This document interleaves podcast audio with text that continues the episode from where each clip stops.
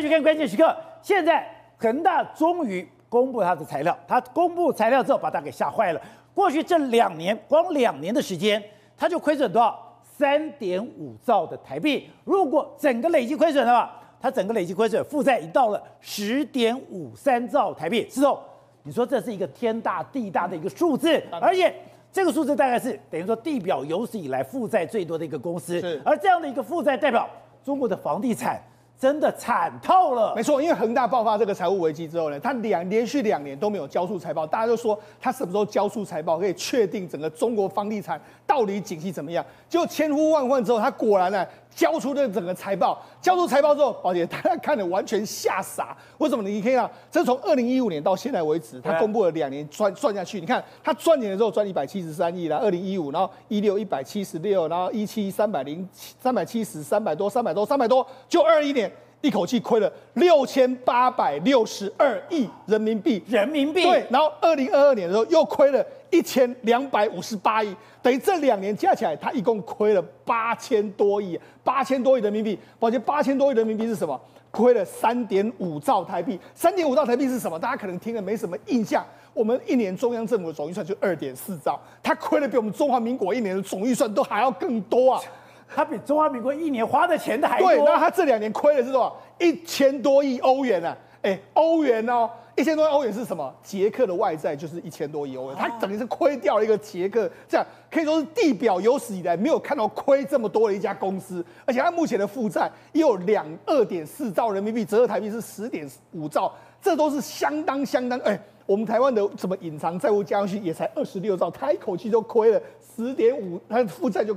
负债十点五三兆，你就知道说恒大这家公司对中国来说的话，恐怕怎么处理恒大会变成一个非常严重的烫手山芋啊！而且这种讲一夜之秋，哎，如果今天连恒大都这样子的话，对，那可以代表中国的房地产有多可怕？对，没错，恒大这次亏损里面亏最多是什么？宝杰你知道吗？它有一笔叫做说，因为这个房价跌价的公平的运，这个所谓的公平的这个损损失，也就是什么意思呢？假设我原本这个房子的牌价是四十万。就没想到，哎、欸，我没有卖出去，但是现在已经跌到二十万了，我必须要提列这些，这些是他亏最多的，他亏了八千多亿，里面有四千多亿是这样，所以告诉你什么？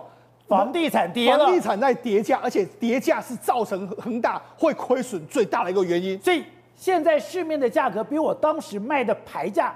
还腰斩？对，所以呢，事实上现在你说只有恒大这样，不是嘛？所以这两年之内，可能很多中国的房地产都必须要提列这么大的损失。那你看恒大过去呢，曾经是啊。中国许家印曾经是中国的首富啊，宝杰那他曾经有这个三百九十一亿美金呢，在二零一七年呢，那时候呢，当时的恒大多么开心！你看他还要盖，他是中国首富，他还要盖一个这么恒大足球场。那因为当时的习近平要踢足球，所以他就入主恒大足球，然后准备要盖一个恒大的这个足球场。那那他当时还什么，请过请过任泽平啊，任泽平我们知道是中国非常知名的这个经济学家。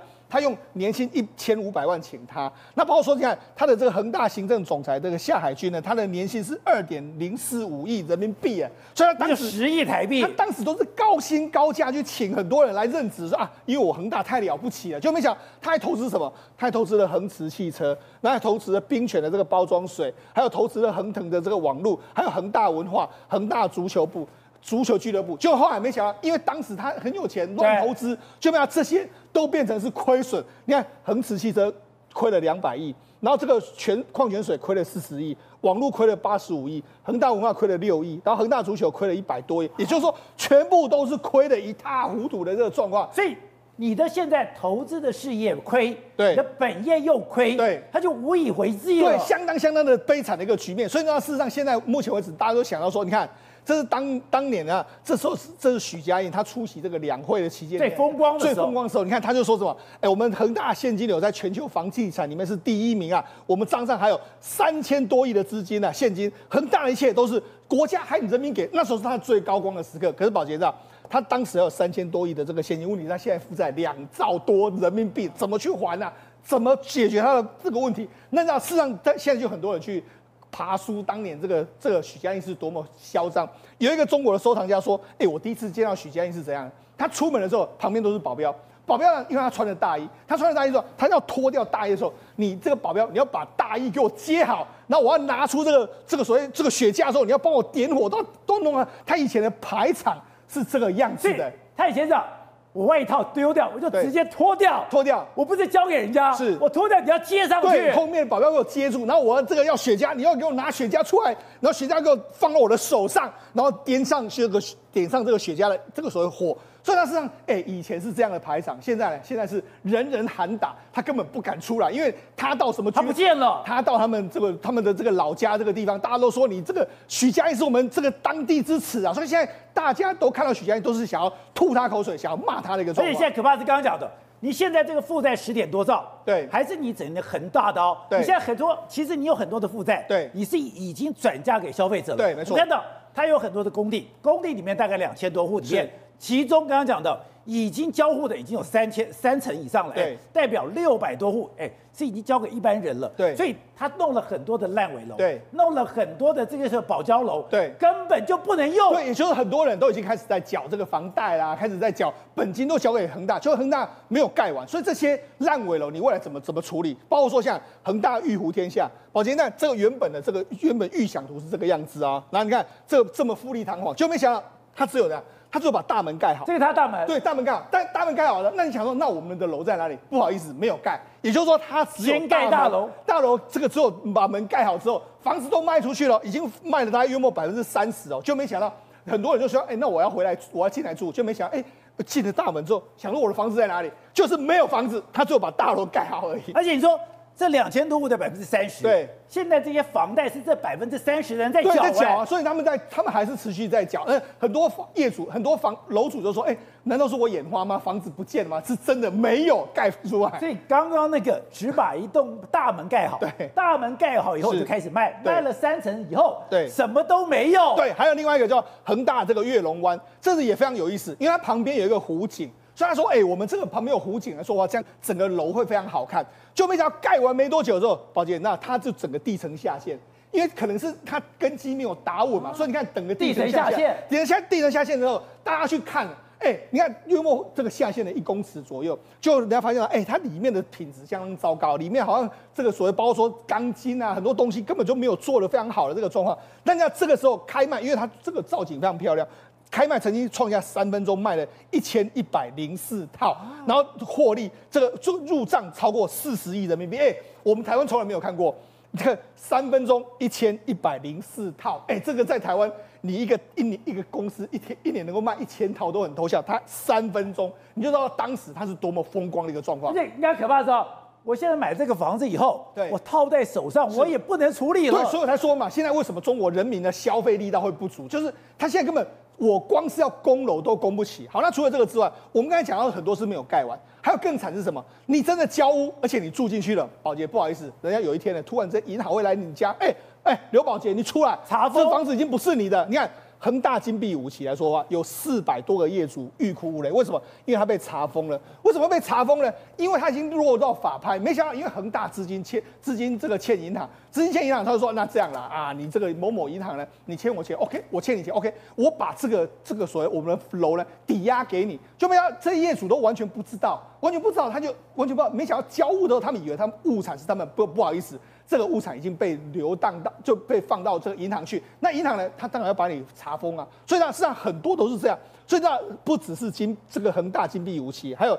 金碧花园的很多地方全部都是变成是被查封，都被查封。还有广州也是这样，你看，还有入住八年还拿不到房产证，因为房产不是你的。对，所以他事实上现在不只是那他还要缴利息吗？啊、当然，当然还是要缴、啊，还要缴利息。房子就是就是你你现在的名目上是你的，只是说可能目前为止来说有一些纠纷存在，那现在就变成是大家不知道该怎么去处理这些房子的这个情形。不是，这可大也太可怕了！你是中国最大的房地产商，对，我就冲着你的招牌来买你的房子。第一个，要不然你只盖一个大门，你什么都没有。是，第二个就是你要么就盖了以后，哎，你居然是个烂尾楼，你居然这个等于说地层下陷。对，那要是我住进去，对，我好不容易住进去，是，我也被查封了。所以你知道恒大真的是非常非常大的难题，该怎么处理？这个我我认为会让整个中国大陆的这个高层呢，真的会伤透脑筋。好，了不只是恒大。宝杰，那事实上现在很多这个中国的这个这个所谓图啊，因为他们都知道说再盖房地产可能盖不下去了，所以原本呢在武汉有一个高楼，这武汉叫武汉绿地中心。那你看原本的设计图是这个样子，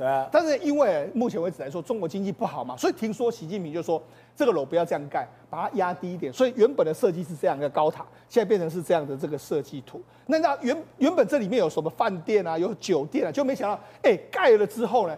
很多人就说，哎、欸，那为什么我们现在没看？这是它内装啊，内装这样多难看。对，你就像一个断剑一样，没办法，你要硬是要把它折断。原本是说它它等于高度降了约莫百分之二十五，从原本的六原本的六百三十六公尺呢降到四百七十五公尺。那因为你要改设计，最好的方式就把上面截断嘛。那截断就变成是这个样子的一栋楼。金融时报都在嘲笑它。然后我们看。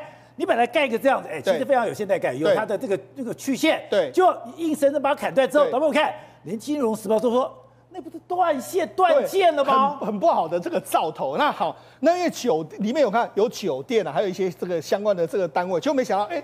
我们买进来之后，一直都没有开开幕，所以呢，事实上现在这一栋楼目前为止也没有办法正式的营运，所以呢，现在大盖了也不能用。对，因为目前为止经济真的很差嘛。好，那我们讲了，除了这个武汉当地之外，我们曾经说过的，在大湾区，大湾区不是原本这个大湾区这个这个大湾区的这个地标，重世贸这个深港国际中心，原本这个样子的设计。现在它整个玩不下去，玩不下去来说，土地完全的十八亿美金，就是说，哎，我们现在变成不良资产，你要把它投标出去，结果没想没有人竞标，所以呢，事实上现在你看，从武汉然后到深圳都是这个样子，哎，深圳还是中国最好的地方，对，那还有什么地方？还有长沙。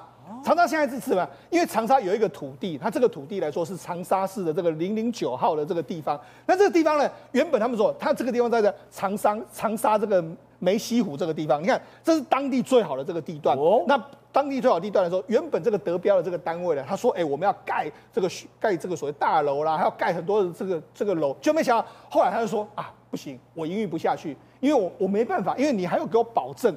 保证说什么？哎，我盖完了之后呢，要缴纳税收要低，每年不低于一点五亿啦。然后怎样一个状况？所以我没办法盖，因为我知道我盖，我拿了这块土地来盖之后，我我必死无疑。所以这家公司怎么样？他就说，哎，那我这样子，因为我得标当时是六点四五亿，对，那我一个保证金大概是六百五十万保证金，就是我要履约嘛。那如果没有履约，两千八百万台币，对你这个保证金呢要被没收。就他现在就说，哎，这样。我不要开发，我宁可这个保证金被没收的一个状况。所以我宁可牺牲两千八百万台币，不要了，不要，因为他一旦下去的话，那可能会死得更惨的一个局面。所以告诉你什么？中国现在除恒大公布了这个财报，告诉你中国的房地产真的非常非常的糟糕。那中国房地产，你看除了各各地都爆发这种所谓没办法再盖下去，或者大楼没办法新建的情形，那告诉你中国的经济房地产不好的话，恐怕也很难回天的一个状况。好，所以董事长。现在恒大公布这个东西，哎，真的是惊天动地吗？两年的时间亏损了三点五兆，累计亏损了十点五三兆，你要怎么还？你要怎么赔？那恒大不就完了吗？那恒大完了以后，你买恒大楼的，刚刚讲这么多人买你的房子，那大家不跟着一起陪葬了吗？呃，所以现在中国的政策很清楚，就是保交楼，保交楼基本上是保护消费者。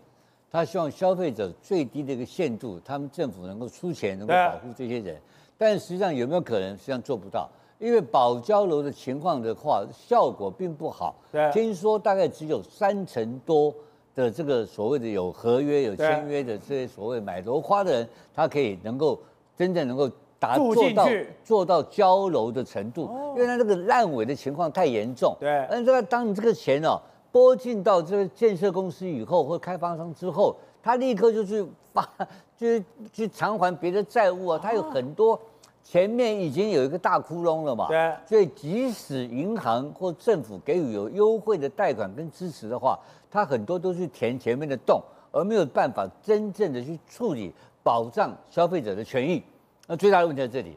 那你看到这个红，那所以这个整个的概念就变成什么意思呢？所以那现在变成李强最近也知道这个问题严重性，因为目前根据这个不是很清楚的统计，目前这个中国大陆的这个 GDP 里面的百分之二十五左右，是房地产的，是房地产，是房地产要占的 GDP 的总量，对，所以你必须要把这个房地产的部分能够救起来嘛，对，而且救起来就救不起来怎么办呢？那怎么办？拖时间嘛，所以中国现在就拖。中国会拖，因为中国是最大的，有可能是最大的债务人啊。因为现在这些所有的背后所有的收入是谁收入的？房地产经济就是所谓的地方政治、地方政府的土地收入的经济嘛，对，对不对？所以他已经收钱收回去了嘛，他也不会吐出来嘛。所以我刚刚讲了，这整个事情除了拖以外，没有第二条路可以走下去。然后第二个问题，你看到他的里面的这些人，当时的这些人多嚣张。你刚刚讲的脱一个衣服就有人接，把接的衣服，衣服接过去，手比一下，烟就来了，火就来了，这叫什么的？所以中国的这些的暴发户的富豪，本身的态度跟心态啊，是最恶劣的。鲁迅以前讲中国是人吃人的社会，到现在还是。他这个房地产是最明显的啊。因为政府吃跟开发商联手嘛，对，政府现在收税收不够，因为逃税啊，乱七八糟的，营私苟且，所谓的寻租的这个政寻租的风气弥漫了几十年嘛，对，对不对？然后他他跟房地他这个房地产经济最好搞啊，对，你去做外销，你去做工，然后我现在给你批一块地，批一块地，我就跟你开发商两个勾结嘛，怎么会搞那么大嘞？这么大这么大，怎么可能呢？你说这个洞也太大了吧？那背后就是难道恒大自己吗？为什么那么大不愿意？你知道台湾的话很早就一天解决，宣布倒闭呀，法院就给你解决掉。为什么他这边还在拖？对，我告诉你很简单嘛。怎么样，背后有人嘛？背后没有人，这个早就完蛋了。你怎么可能两年不公布财报？不，这个我所以说，而且背后有的人。这些还一定是跟现在的当权派挂钩嘛？如果是早期的当权派，哎，早就干掉了嘛，早就动了。记得以前那些什么平安保险，还有一些其这些这些那些一些一些搞搞什么包头银行这些人，一抓起来这个案子就解决掉了。最后一打折，资产就变成归零了。你看到没有？为什么这个不能归零？简单讲就是说跟当权派有关嘛。那当权派谁我们不知道。所以这个里面还在用这个所谓的权钱交易下的产物，那老百姓的老百姓当然变韭菜嘛，这个没有话讲。所以恒大的事情呢，不用谈，他现在不想解决才是真正的问题。不想解决，解就宣布倒闭，不就解决掉了吗？他有欠很多外资的钱，那你他愿意要帮他外资钱，他不还呢、啊？那利息也不给了，所以在这个背后，所以我讲的。基本上存在一个是一个他的基他的所谓的权钱交易的结果，对。然后这些操作的人经营者本身没有道德的，他没有道德的嘛，他们很低，他们是一个很低级的，他们没有知识分子，没有知识，他们没有对社会有抱负或者责任感的搞出这种事情出来，到今天习以为常啊。所以这个社会这个变什么问题？我跟你讲很严重哦，因为这个事情不解决，代表着习近平。他要处理经济问题的时候，要重振你所谓的现在李强四处善意，要是对民营经济招手，招手的结果会怎么样？根本没有办法解决问题，因为这个事情最后还是个窟窿在那边。对，民营经济谁敢进来呀？没有人敢进来，外资也不敢进来，所以目前整个情况看起来，前景看起来是偏向于比较悲观的一个情况。好，廷辉，另外就是你当你的房地产出问题的时候，你就讲。中国的地方财政就出问题，哎，现在中国的地方债已经是数百兆之多，这个地方债现在刚刚讲已经很多地方公交车发不出来了，薪水发不出来了，要不然就是减半，那才是天大地大的问题了。对，因为房地产它是一个龙头产业，我们知道连恒大都出事情，你说中国其他的这个其他的房地产业者难道不会出事情吗？那中国其实这样子，它的城市开发通常都是以土地开发作为主要的。外资来也好，或者是说你本地的资金也好进来也好，这个地方它会规划哪个地方做这个什么类似我们从化区这种概念哦。那它如果现在土地全部已经就是变成是一个泡沫化的一个概念来讲的话，当然没有人要投资，没有人要开发，那资金就短缺，资金短缺的情况之下，它的公务人员发不出薪水，它的债务产生问题，它的公公共福利政策也都产生问题。那中央又有政策叫地方去做什么事情，中央不不补贴，那整体来讲的话，地方的债务会越滚越大。所以现在来讲啊，其实很多很多地方其实都已经撑不下去了。那现在对中国内部来讲的话，又内部需求，就是说它的房地产业，我刚刚讲是龙头产业。你看想想看喽，装潢装潢业者卖灯饰的，或者是说做做那个水泥装潢的，或是做家具的，全没了，全部没了。全部消费全部都停滞，然后呢，大家会保守消费，保守消费来讲的话，奢侈品就不会去买了。奢侈品不买的话，那这些比如化妆品、皮包、包包之类的这些东西，整个百货业者全部都萧条。难怪我们之前讲嘛，中国出现很多烂尾楼，可是最近出现很多烂尾工程。以前这房子盖一盖盖不下去，就像刚刚讲的恒大，恒大嘛就盖一个门，要不然就是把房子盖好了以后工程品质太差，你就是变成了整个地层下陷；要不然盖进去了以后，哎，你就被查封了。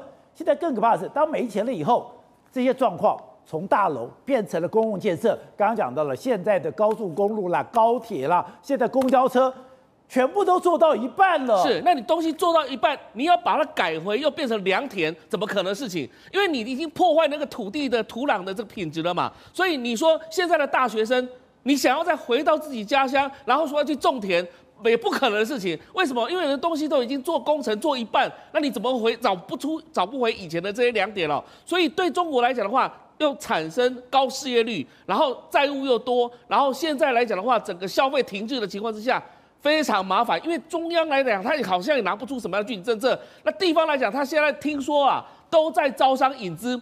以前习近平一直在讲说，好山好水、青山绿水、环保标准为主的，现在全部打破了。私底下来讲的话，全部都赶快拜托外资，赶快回来，赶快回来。问题是你的中央政策不稳定，没人敢来，外资怎么敢回来？没有外资敢回来的情况之下，地方就苦撑着。那看其他地方有没有什么办法？所以大家都在拉拢外资。所以你看最近来讲，从今年三月以后。也就是所谓的这个整个改朝换代之后，李强上去之后，整个地方政府的这个人事案也大概都换人之后，这些官员们全部都在拜托外资赶快再回来，但是没有外资想要回去了。好，或者另外就是韩国居然做了一个民意调查，有九成的南韩年轻人对中国是没有好感的。对，这个数字很夸张。他们现在对于北韩没有好感的只有八成。对中国没有好感，居然高达九成。对，那怎么会这个样子？所以讲一句呃白话文，就是说南韩人讨厌中国人更胜于讨厌北韩人哦。这让大家觉得说，哎，到底是怎么样？光从一件事情可以看到啊，前一阵子呢，有那个中国的成员哦，就是他们韩团里面有个中国成员叫雨琦的，然后他们在接受采访，然后呢就问他说，哎呀，那个接受中国媒体就采访，他就问他说，哎，你有没有什么话想要对我们中国的个支持者或者是就是喜欢你们的人观众说啊？他说：“哦，我们即将要去香港跟那个台湾这边啊表演啊，叭叭叭，就讲，就这话一出来之后，竟然是他们韩国的一个粉丝感到很生气，耶，为什么？”他说：“你这样子，人家问你对中国的粉丝想要讲什么，结果你说啊，我们即将去香港跟台湾，那不就等于是把香港跟台湾直接变成中国的一部分吗？然后呢，他们的韩国的粉丝，连南韩的人都知道反对一中，对，反对一中，而且呢，因为这个讲话这个人本身是中国的成员，所以南韩的粉丝就说啊，我原本还蛮喜欢你们这个团体的，结果没有想到你今天是这种大一中思想，所以就会觉得说，哎呀，你是中国来的，难怪你会有这种说法，你这样是不尊重香港人，也不尊。”动台湾人既然为我们抱屈而讨厌他，所以从这里你就可以知道，就是说现在真的就是呃韩国人讨厌中国人的一个情况哦，是超乎我们一个想象的。而且我们讲了，其实人是非常现实的。你刚刚讲的，大家都怎么来有来有往，江本求利，就没想到过去三星什么我本将心托明月，我把我很多的重要的市场，我把我很多的重要的东西都给了你中国，就没有想到。现在反而对南韩造成很大的伤害。现在今年有个数字是，南韩三星哦，今年记忆体的亏损会高达两千五百亿台币。对，这个数字是非常惊人。事实上，它确切的数字是，他们第一季呢营运亏损了四点五八兆，第二季呢又亏损了四兆。那他们认为呢，今年呢全年已经突突破了八兆，对不对？再加上下半年的话，今年的亏损。会超过十兆韩元哦，这是非常惊人的数字。而且你要知道，它在前一年相比哦，它那个二零二二年的它整个的一个呃营业利率还是获利的哦。那获利从盈转亏。而整个福利，呃，整个对于三星的整体营运来讲哦，竟然是下降年减了大概快八成。所以呢，光是这个部门的亏损哦，就会对于三星拖垮整个三星的一个营运表现。那为什么在中国的三星这个部分会呈现这么大幅亏损？就是过去他们三星在这个设备解决方案这个部门砸了太多钱啊，布局在中国。而当现在自己中国的经济产生的问题的时候，当然就会对你这个三星的采购上，或者三星的这个部分的业务就会锐减。那因此呢，呃，韩国人讨厌呃中国人，有一部分的原因也是因为，哎，这个中国市场对于韩国企业所贡献的一个营运表现已经不如以往了。好，玉峰刚才讲的，现在中国屋漏偏逢连夜雨，今年第一个台风泰利台风，对。竟然对整个中国造成很大的影响。对，我们现在讲，其实中国大陆现在讲的话，可以说是水深火热啊。他们泰利台风来了，先在广东登陆一次，造成很大的一个灾情；又在广西二次登陆，又造成很大的灾情。而且呢，看这个阵风都是十级十级啊！你看到这个东西是什么？这个画面，一群人学生放学之后蹲在地上，好像人形碉堡一样。为什么？因为十级阵风风太大了，走不动了。然后呢，还有一个摩托车哦，他没办法骑起，整个被渗倒。那渗倒的情况之下呢，幸好强到大家不敢躲，躲在地上的话，大家不敢往前啊，因为你讲一站起来，你的面积比较大，就会被吹走。所以呢，一群的学生呢就要全部原地蹲下，然后这个机车骑士被吹倒之后呢，运气非常好，后面刚好是消防队员，消防队员说下去救他，结果大家一起吊在这里，一起困住，因为这个风强宇宙，风势太大了，所以呢没有办法，根本是寸步难行。好，我们来看这个，这个前面是什么？是一个货柜，而且这个货柜里面是有载货的，因为风太大，直接被吹翻了。他们讲说，哇，这是在陆地上面，在海上面有没有关系？在海上面竟然有鲸鱼被冲上岸，鲸鱼被冲上岸，是多么大的一个吨位啊！所以呢，被冲上岸。可是呢，你被冲上岸之后呢，有非常多的这个。保保育学家想要去救它，没办法，因为它的体积太大了，你也没有办法把它。鲸鱼这么大，对，一个台风把你冲上岸，对，冲上来，然后呢，你也没办法可以让它顺利回去，所以呢，现在的整个救援活动还在持续进行当中。但是呢，要怎么把鲸鱼救起来，其实这个真的是很困难。另外来讲，我们讲说它登陆的时候，来先看一下浙江，浙江这里哦，我们先看一个画面，你看哦，门打开了，竟然水就进来了，而且呢，这个影片为什么要特别要看一次，就是因为。这个影片它带到地方去，宝杰哥，这二楼哎，这不是一楼哎。这是在二楼，代表什么意思？代表你整个一楼水淹到二楼了，已经被淹起来了。然后呢，这个是一个气窗，所以呢，你已经半人高了，对，所以才特地拍一个给大家看。二楼，这个是二楼，然后一楼被淹了，水已经都进来了。然后另外一个很可怕的是说呢，地下车库也是直接淹掉。在地下车库淹掉的情况之下，你来得及逃的你就先逃，来不及逃的保全人员也不让你下去开车了，因为你可能人也被淹掉。但最可怕的是说，这一个水已经把整个地下水道给瘫痪掉了，所以呢。他们说，在家里住家就变成泳池，甚至有可能是说呢，你上厕所在浴室里面也是非常可怕的。所以你现在在广东、在浙江、在广西都很严重。对，这个地方呢是在江苏，江苏来讲有一个涵洞，其实这个地方原本是可以通行的，但是呢发生了憾事的，因为有就能挡住了，挡住之后有一个骑电瓶车的，也就是我们这边讲的电动车，他就说哦，我就是要回家，而且应该还好吧，他就硬骑下去，结果。水来得太深了，就直接灭顶就死掉了。然后另外来讲的话，这个画面，这是一台 Mercedes，一台宾士。宾士其实也是以为说呢，这个应该过得去，没想到竟然整个屁股翘上来了。为什么？因为也是雨量太大，把它整个就拱起来。然后呢，拍着拍着，最后这台宾士就灭顶了，整个车子被淹盖了。好，还有公车。公车走一走，因为公车底盘比较高一点了吧，想说应该过得去，结果走一走，马上掉卡，掉卡之后呢，没有办法，然后无线电呼救之后呢，橡皮艇慢慢的过来，然后在公车里面，对，用橡皮艇把人一个一个接驳下来，另外一台车根本就灭顶了，对，因为公车幸好是比较高的啊，所以上面的人是没有生命危险的，生命安全的一个危险，所以就把它给救下来，但是因为水真的太大太大了，所以这边可以看到这些车子。你没有地方逃了，对，你全部被冲击在同一个地方，因为你现在来讲的话，你说这个车子被冲过来的，你要停在哪里？你要停比较高的地，呃呃，地势比较高的地方也没有，因为水已经把它整个给冲上来。最可怕的是这里，它把整个地下下水道都给塞满水源之后呢，最后变什么？水要找地方走。你住家里哪里会有水？你的水口，你的马桶。变成一个喷泉啊！你就从马桶冒冒出来，然后冒出来，然后你就觉得这个很恶心，但是你又不能不回家去整理，所以从马桶冒出来，这个学校你你也挡不住，所以呢，你现在太恶了吧？对，但是你只能够等到说这个城市慢慢的水退去之后，不然宝杰哥，你看这个画面。家里自然有涌泉，你也根本没有办法去处理啊，因为外面还在淹水，所以呢，这个就是现在大陆这个地方水深的情况。还有一个火热，火热。我们小学课本是不是常常提到一个地方？吐鲁番哇，吐鲁番嘛，对不对？吐鲁番它这边有个气色观察站，十六日的时候测到是几度？五十二点五度。过去来讲，二零一五年在五十点三度的时候，大家觉得说这个不可能的，不可能再超过它了。但是这一个爱丁湖的一个障碍，在十六日被超越了。五十二点二度，五十二点二度是什么概念？你这体感可能已经将近快要六十度了。所以有一个网友就讲说：“好，现在可以出游了，我们去出行了。这是一只什么？”他说：“我带了一只拉布拉多，然后呢，就到了新疆去走了一趟。天哪，回来怎么变黄金猎犬了？等一下，对，连拉布拉多犬都被晒黑了。对，他就说他晒黑了。原本呢，他四岁呃四个月而已嘛，然后出去的时候是他讲的是。”乳黄色，好，它是一只拉布拉多犬，结果晒了几天之后呢，真的变黑了。对，就变黑了，色号多了三个色号，变成黄金猎犬。很多网友就说：“你真的假的？狗会被晒黑吗？”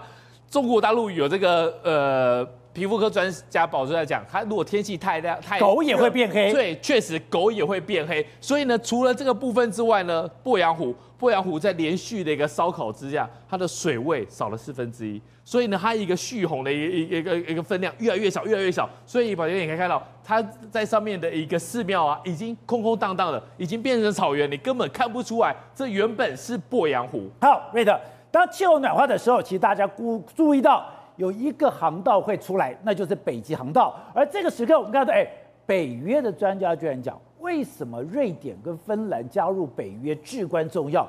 原来他们要对付的不是俄罗斯，而是中国。因为中国已经花了，我们不知道哎，原来他在北，在整个北极航道、北极这个地方，已经做了很多的海洋探测了。对，没有错。那么事实上呢，那么中国打算，他从二零一八年提出冰上丝路，而不是有所谓“一带一路”吗？他又提出一个冰上丝路，就是北极航道。那最近的一个消息不是说，中国要在北极的海下面、海底铺设这个呃声音监测系统吗？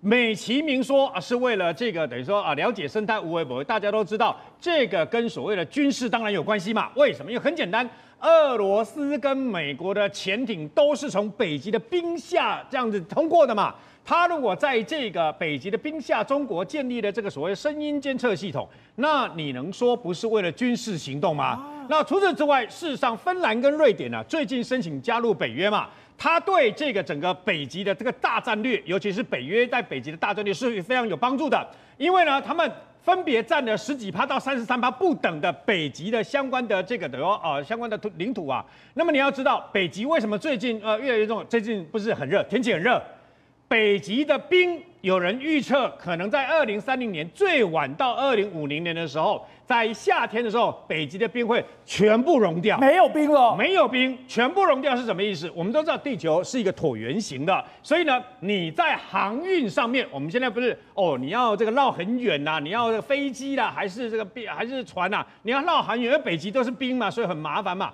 如果都没有冰的话，我问你，那么北极的，你从北极飞还是从北极这个航行的话，可以大量的节省你相关的这个成本资源嘛？对。那所以北极很重要。那么除此之外，事实上呢，那么中共还曾经做了一件事，他曾经尝试要在这个芬兰呢，那么租下一个很少用、很少有的机场。那你认为他要干嘛？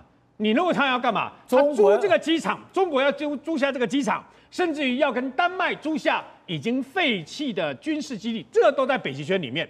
那他的目的当然是为了军事用途，他当然讲的我是为了科考啊，我是为了科研啊，所以呢啊，我才要租这地方嘛。还好还好，芬兰跟这个丹麦呢都拒绝了。为什么？他们认为在这个所谓的军事用途上面，我不能小觑了这个中共有可能把它当做军事用途嘛？为什么？因为很简单，因为美国的北极飞弹防御系统就放在格陵兰岛跟阿拉斯加，所以你在这附近有了军事基地，那。就摆明了，你不是要监视北约在这个部分的这个飞弹防御系统吗？对，所以这个就是为什么他们在防着中共。中共最近不是做了这个所谓的大学生的破冰船，然后相关的要到北极去做这个相关的这个等于说啊、呃、科普实验嘛？全世界的破冰船其实是掌控在这个俄罗斯的这个手上，但是加拿大跟芬兰他们也拥有那么非常多的破冰船啊。现在中共也要来分一杯羹，也要到这个地方来争取。那么为什么呢？要争什么呢？各位要知道，刚刚不是说，如果到二零三零年，或者是二最晚到二零五零年，北极没有冰夏天嘛？北极圈根据美国地质调查局的研究，北极的地底下藏了九百亿桶的石油跟四十七兆立方公尺的天然气。这些资源，这些天然的有那个将能源的资源，再加上它的地理位置，再加上它的军事位置，这才是中共为什么？中共的漠河离了北极圈整整超过一千五百公里，但是它也要加入这个所谓的北极会呃北极理事会，它明明不是会员国，因为只有北领土在北极的八个会员国才算嘛，但是它也硬要加入一个观察员，然后呢，也要把它破冰船直接带到北极的原因。